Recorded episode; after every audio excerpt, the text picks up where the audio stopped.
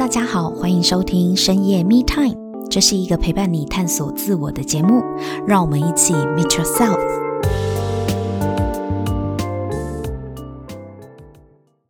Hello，大家好，欢迎收听深夜 Me Time，我是沐晨。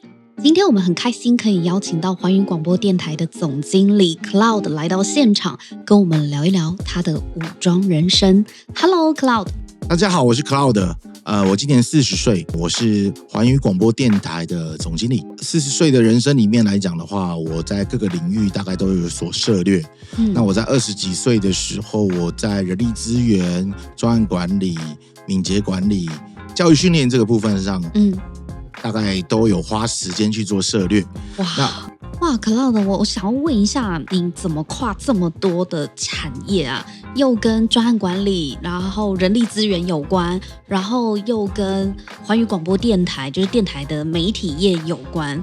对，这个为什么你可以跨越这么多的领域，然后都非常的有成就？呃，我简单叙述一下我的生平好了，因为我在二十岁的时候，我是二代接班。嗯，那那个时候是我父亲过世，我父亲有留下一笔产业给我们。哪一个呢？呃，环宇广播事业啊，所以广播事业是你们家族产业。呃，对的。嗯，那其他的就是你的兴趣喽，自己的兴趣吗？没错，没错。因为那个时候接班的时候，我其实也没想那么多。然后我发现就是说，哇，我没有能力可以接班。因为爸爸走的时候你很急，很突然，而且你还年轻啊，你刚退伍，对不对？哎，对，我那个时候很慌，很匮乏。然后我就急着想要赶快表现出一个杰出的样子，所以我就各种学东西来满足自己。你是家里的独子吗？呃，对，我是独子，而且是长子长孙。长子长孙压力很大吧？呃，从小的被灌输的压力就是绝对不可以当撩妹仔，不能当败家子。我因为我们家家教也是蛮严格的，还有就是说我爸、嗯、呃曾经当过国大代表，所以其实。哇，家大业大，我们整个家业是蛮大的，而且蛮间隔蛮疏离的，所以那个时候我心里面就种下一个种子，就是说我绝对不可以下秉注，不能让家里丢脸。对，因为长子长孙要扛的这个家族的使命和责任很重啊。那所以从小我表现出来的东西就是积极、冒险、勇敢的这种这样子的特质。嗯嗯嗯，那因为小的时候也富足嘛，所以很多事情我都愿意去挑战。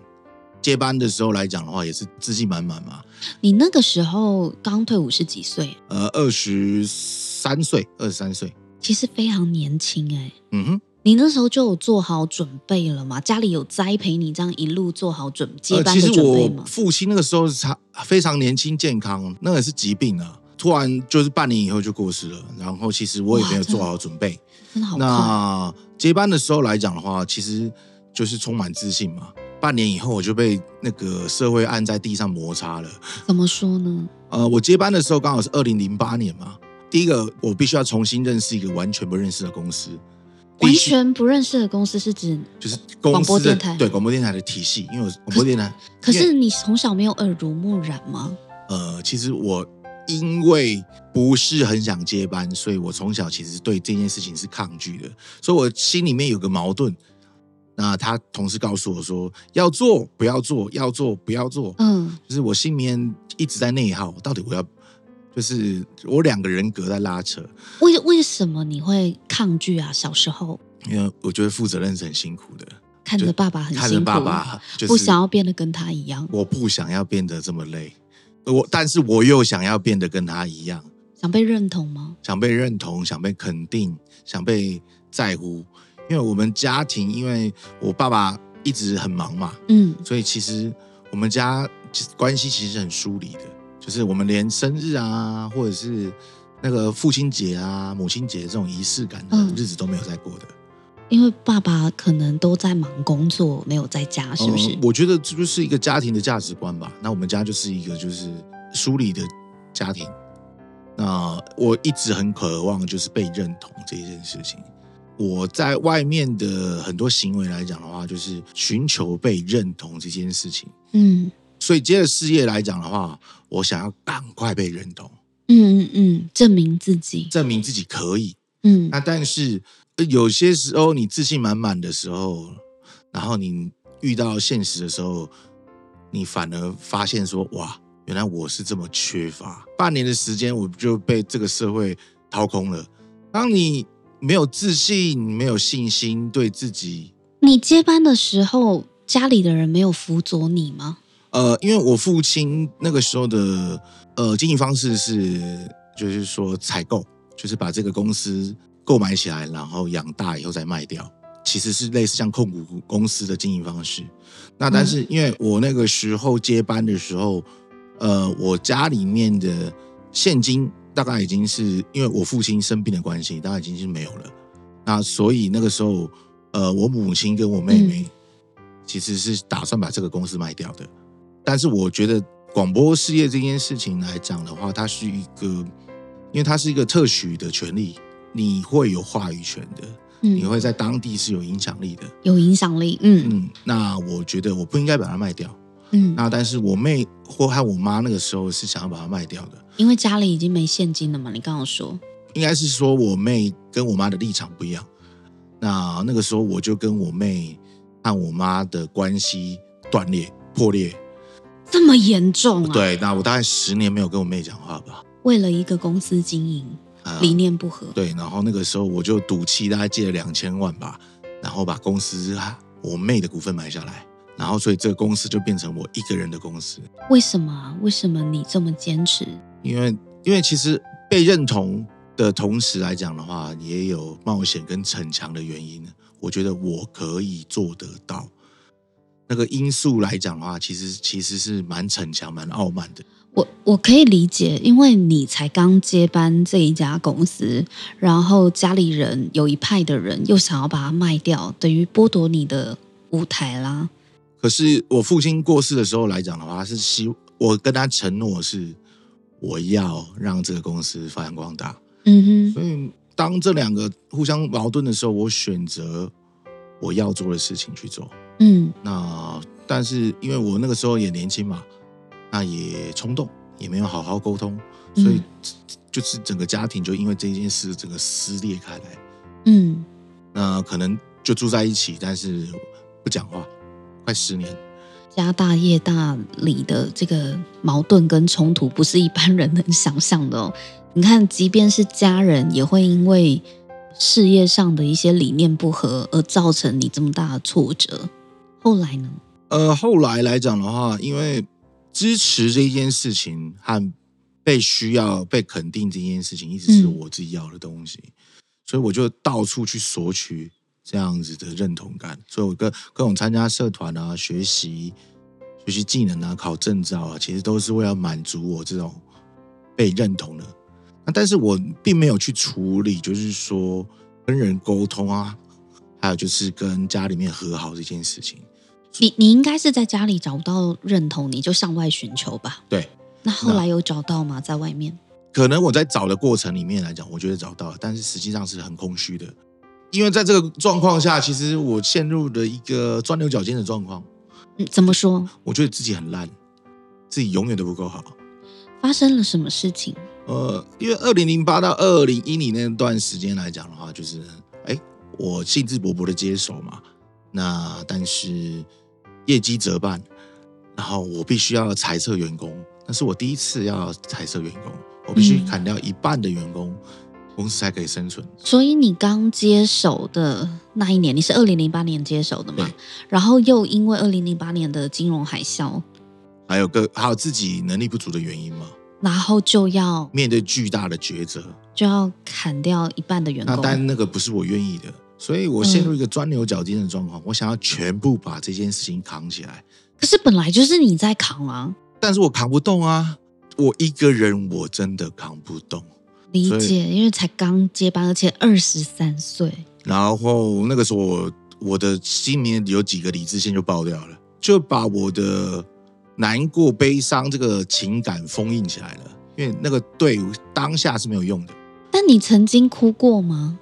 哦，我曾经是个很真诚流露的人呢、啊。是啊，在那么大的挫折，你要面对这么大的挑战底下，你会慌会哭都是正常的、啊。你有哭过，因此受伤过吗？有，非常受了非常大的伤啊！但是我最后选择了一个，就是我拒绝了，我停止去体验了，就是我把坏的体验全部封印起来了。那我变成一个麻木的人了，那我只会笑了。然后后来我发现我哭不出来，我我生病了。为什么要这样子呢？嗯，因为这样比较舒服吧，这样比较简单吧，这样子可能比较好过一点，这样比较安全吧。那我嗯，因为这个样子来讲，我也发现说这样是不行的，所以我就开始去寻找解答。可是照理说，一个二十三岁刚接班的年轻人。在遇到了金融海啸，然后要砍半的裁员风波，应该是会很挫折，或是很很无力或沮丧的吧？你曾经因为表露过什么样的脆弱情绪而受伤吗？第一时间来讲的话，就是我想对我的家人证明，就是说我我是可以的，但是我实际上我没有办法对抗这个大环境，那我对自己感到无奈。我对自己感到软弱，然后我许下来的承诺来讲的话，我没有达到，那我开始否定自己。你许下什么承诺？就是我要把这间公司带好。但你会不会太急了？才第一年，才刚接手。嗯，有些时候人，那那个有些时候，这就是每个人的的性格嘛。因为这样嘛，就揠苗助长，急功近利嘛，嗯，所以我会急嘛。嗯，会急啊。当你越急的时候。那你就会想的越多，那你想的越多的时候，就越开始内耗。嗯嗯嗯，就是还没有做之前，你就先害怕了。渐渐的，那些内耗的话，把那个原本有的信心都磨消磨掉了。我丧失了信心，我丧失了自信。嗯，当一个人没有信心、没有自信的时候，他是他并不是活着的，不会去体验这个世界的。渐渐的，不敢去体验这个世界，因为我没用。我没有成果，我不行，所以我不敢去接触别人。这个时候，我又是个老板，所以我必须逞强，我必须假装，我必须武装。然后我就用很多事情来武装我自己，比方说我的技术啊，嗯、然后我有其他的专才啊，我各式各样的证照啊，嗯，假装我没事情，嗯，那但是。那个郁闷来讲的话，它是会累积的，嗯，因为它没有一个出口，然后它就会慢慢、慢慢、慢慢的囤积、囤积、囤积。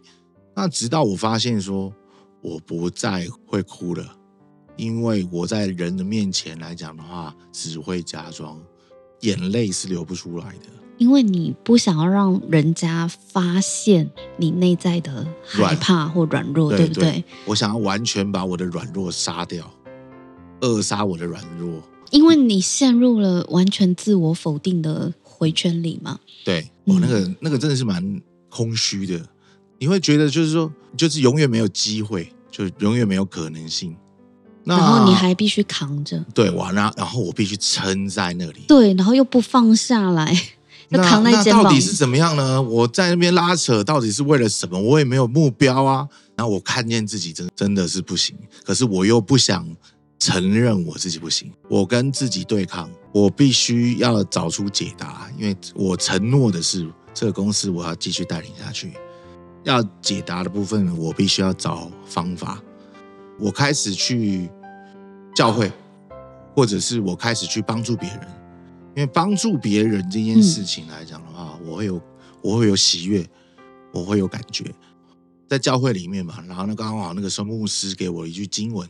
你所遭遇的试探，无非是你可以承受的。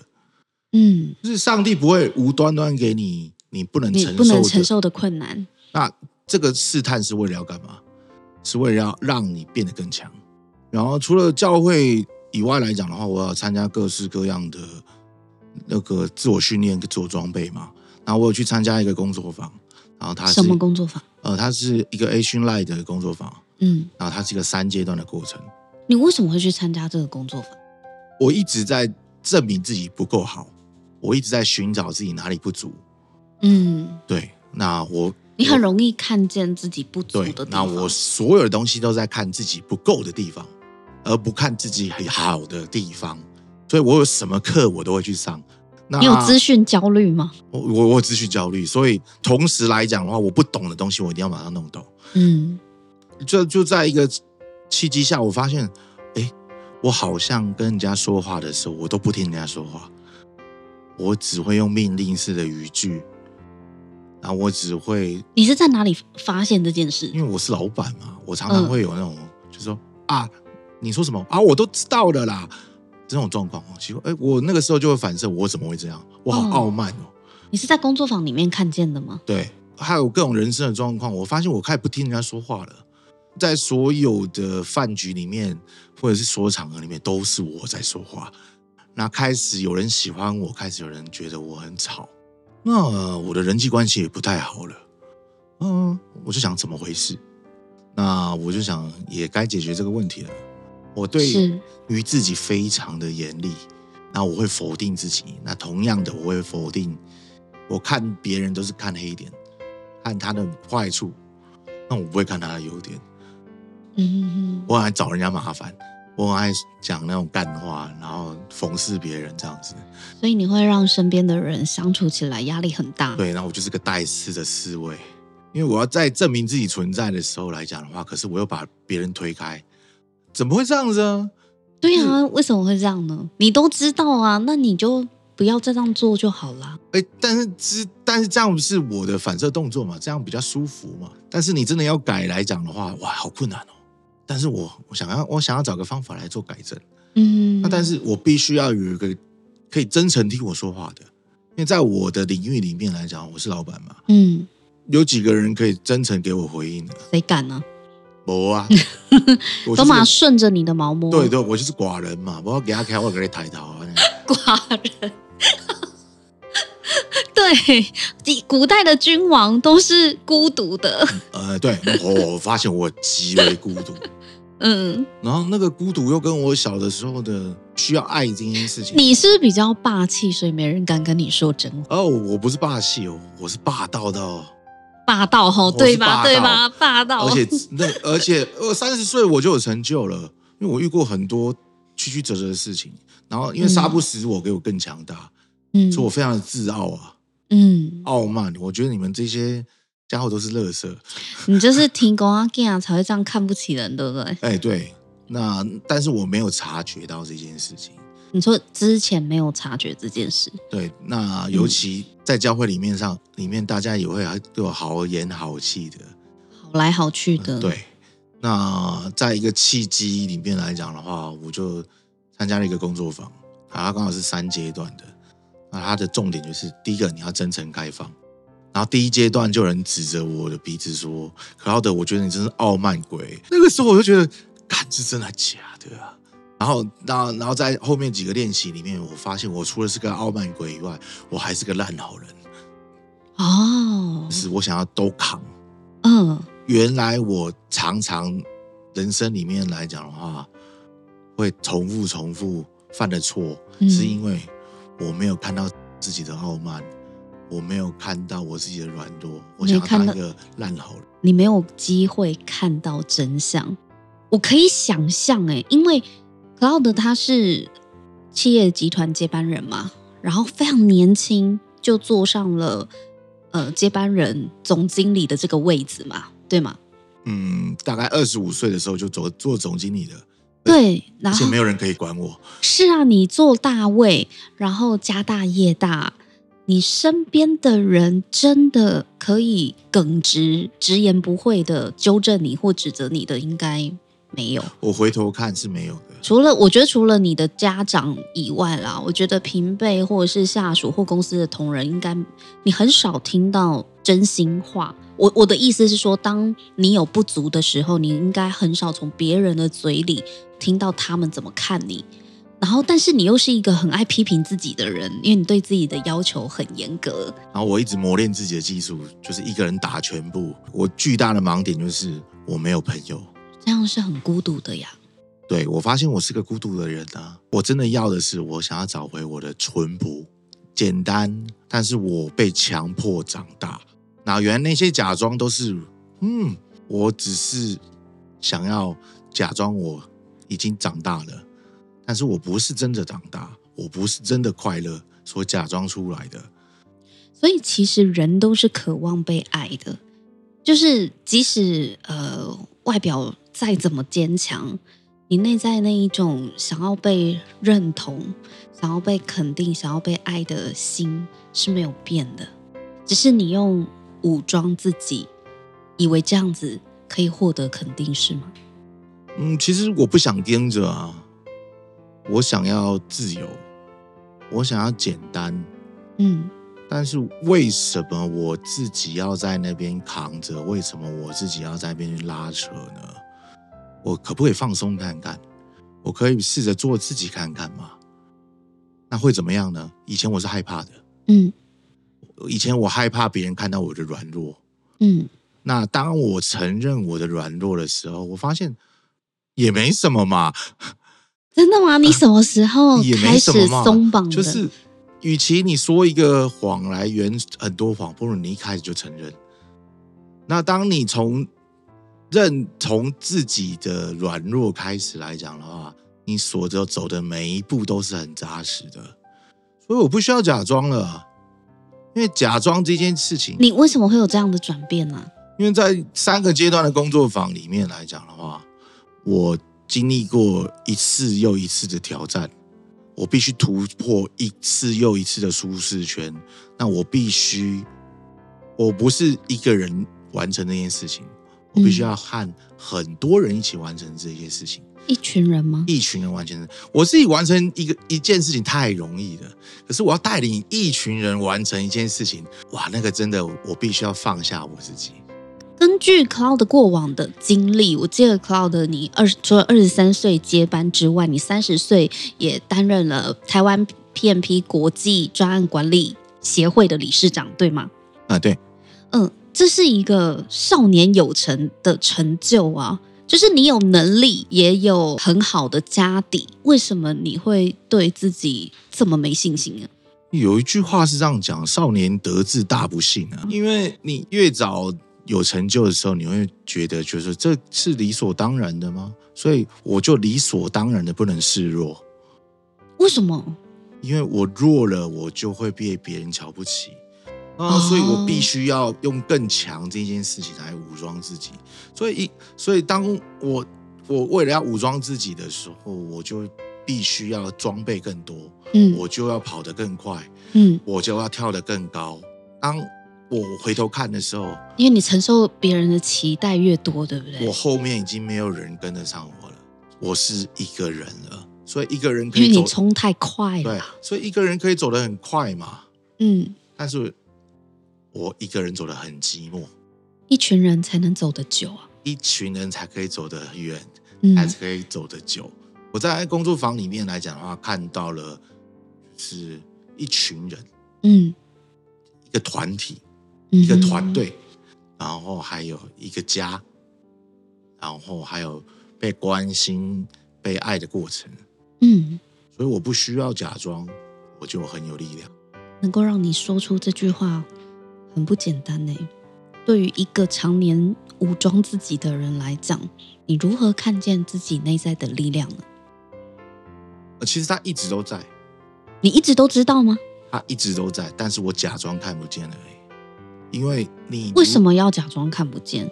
因为你如果对于你自己没有信心来讲的话，你会怀疑。那是真的吗？打击你最快的方法就是打击你的信心。当你没有信心的话，你对任何事情都是怀疑，对任何事情都不是笃定的。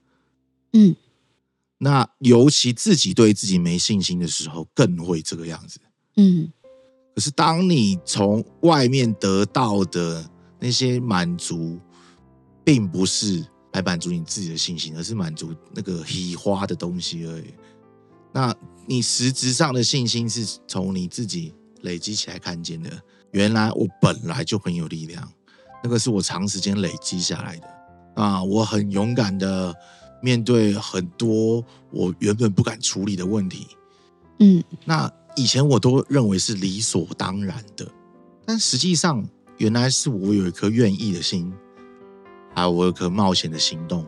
嗯，那在行动之下，我才可以开创出道路。那些都是我拥有的力量，只是我从头到尾都小看它。那回头看，其实我已经走很远了，啊，只是我不承认而已。